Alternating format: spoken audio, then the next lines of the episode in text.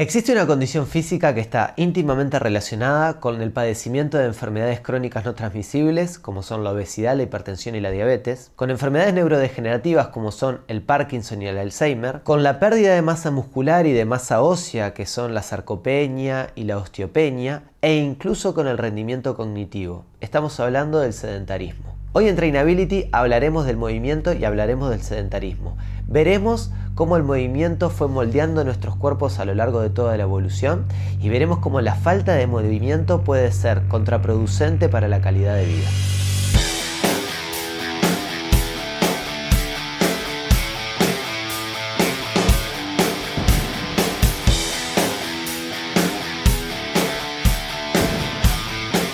Hace 7 millones de años, los primeros homínidos comenzaban a adoptar una postura erguida.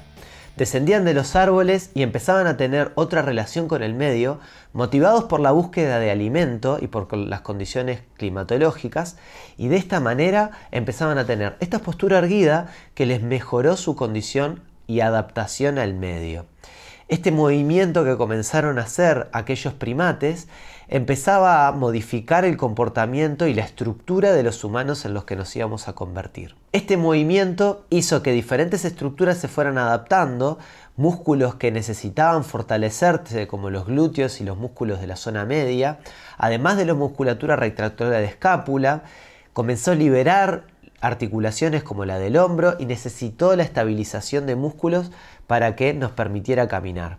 Las plantas del pie tuvieron que ser más fuertes para poder mejorar esa estabilidad sobre el suelo y eso mejoró la economía del movimiento, pero además nos permitió trasladarnos mejor y poder eh, llevar alimento con los miembros superiores. A lo largo de toda la evolución, el movimiento estuvo íntimamente relacionado con el propio desarrollo de la humanidad. No es de extrañar que desde los primeros momentos del ciclo vital en el, útero materno, el embrión en esas tres o cuatro semanas de desarrollo comienza a diferenciar cada una de las estructuras de su cuerpo a partir del propio movimiento. Y también lo podemos ver en los niños, en los bebés de 3, 4 meses de edad, que empieza a desarrollar estructuras neuronales que le permiten adaptarse mejor al medio, observar, tocar, moverse. Ese desarrollo neuronal lo logran a partir del propio movimiento. Es que el movimiento y el humano estamos íntimamente relacionados. Resulta paradójico entender cómo lo que a la evolución le llevó tanto tiempo desarrollar, estas estructuras adaptadas al medio, estos músculos necesarios para trasladarnos, cómo le pudo haber llevado tanto tiempo y solamente en pocas generaciones lo pudimos destruir como solo algunas revoluciones sociales, como fue el desarrollo tecnológico, hicieron que esas estructuras que necesitamos para adaptarnos comenzaran a entrar en desuso. No es de extrañar que veamos a personas en las oficinas o individuos que se mueven menos con una postura más encorvada, con hombros en protracción, con debilitamiento en musculaturas que deberían ser fuertes para soportar nuestra condición en el medio, músculos que deberían estar activos empiezan a debilitarse por el poco uso de ellos. Existen múltiples estudios que demuestran que las personas que realizan más ejercicio tienen una mejor calidad de vida y de la misma manera las personas que son más inactivas comienzan a perder calidad de vida a lo largo del tiempo. El ser humano está logrando algo que para nuestros antepasados hubiese sido imposible. Estamos alargando, más allá de lo humanamente concebible, la esperanza de vida. Las personas, los seres humanos, cada vez viven más. Sin embargo, es algo muy particular observar que a pesar de que vivimos más, la calidad de vida cada vez se ve más deteriorada. Las personas viven muchos más años, pero tienen una peor condición física y un peor estado físico a lo largo del tiempo.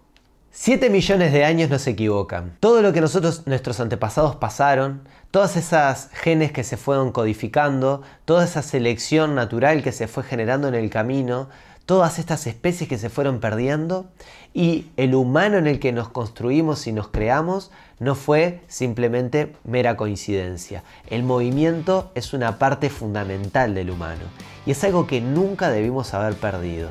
Es por ello que en los próximos episodios de Trainability iremos analizando cómo esa pérdida de movimiento afecta a las diferentes estructuras del cuerpo y qué podemos hacer para devolverle ese movimiento que nunca tuvo que haber perdido.